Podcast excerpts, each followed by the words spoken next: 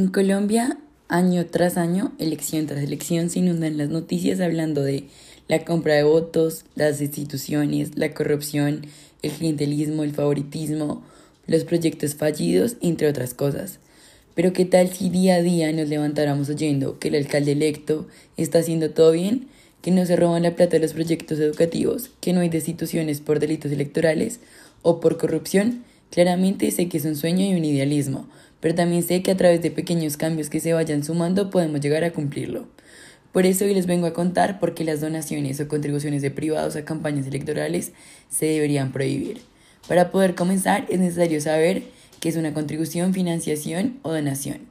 a una campaña electoral, a es que esto hace referencia a cuando un privado realiza aportes de carácter gratuito al movimiento o le otorga créditos de grandes extensiones al movimiento para que éste pueda diseñar su campaña, su propaganda y todo lo que necesite de marketing, viáticos, recorridos, entre otros gastos.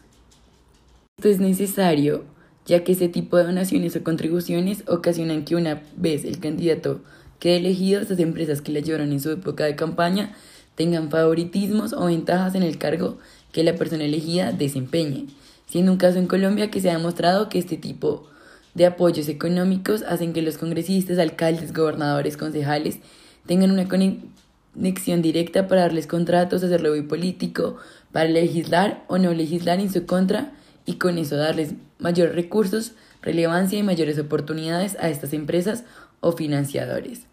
Uno de los casos más notables es el de Odebrecht, empresa que financió campañas desde alcaldías hasta la presidencia de nuestro país y se logró demostrar que muchas veces esta, esta empresa, además de dar sobornos a entes gubernamentales, también tuvo concesiones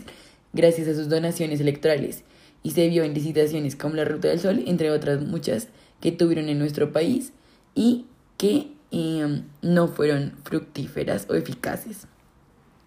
Por un lado, esto es muy importante ya que este tipo de favores políticos aumentan la corrupción, además de que muchas veces cuando las personas se dan cuenta de esto, hay de esto hay demandas contra el Estado por procesos erróneos dentro de las licitaciones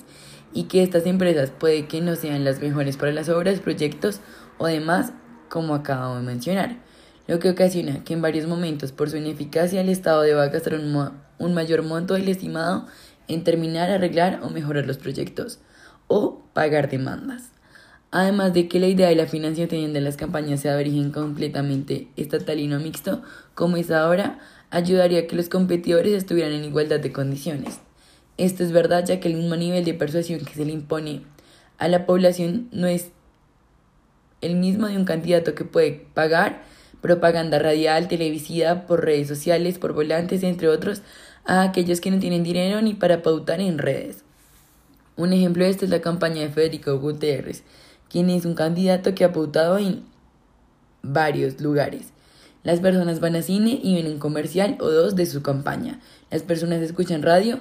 y cada hora oyen un comercial o dos de su campaña. Las personas ven televisión y cada hora ven una propaganda o dos de su campaña. Miran Facebook y también salen ahí. Van por las calles y les entregan em, volantes. Van en un transmilenio y hablan de su campaña, entre otras cosas.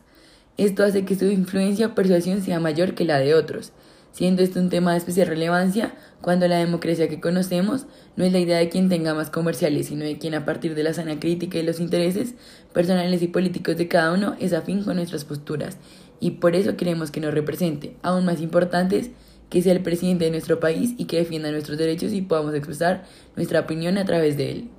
Para que podamos tener un cambio en Colombia es necesario ajustar algunas leyes o hasta la constitución en puntos como este, ya que este tipo de autorizaciones ocasionan un mal peor, ocasionan más corrupción, ocasionan problemas. Como les mencioné, la idea de que los privados no participen, aunque no va a quitar los problemas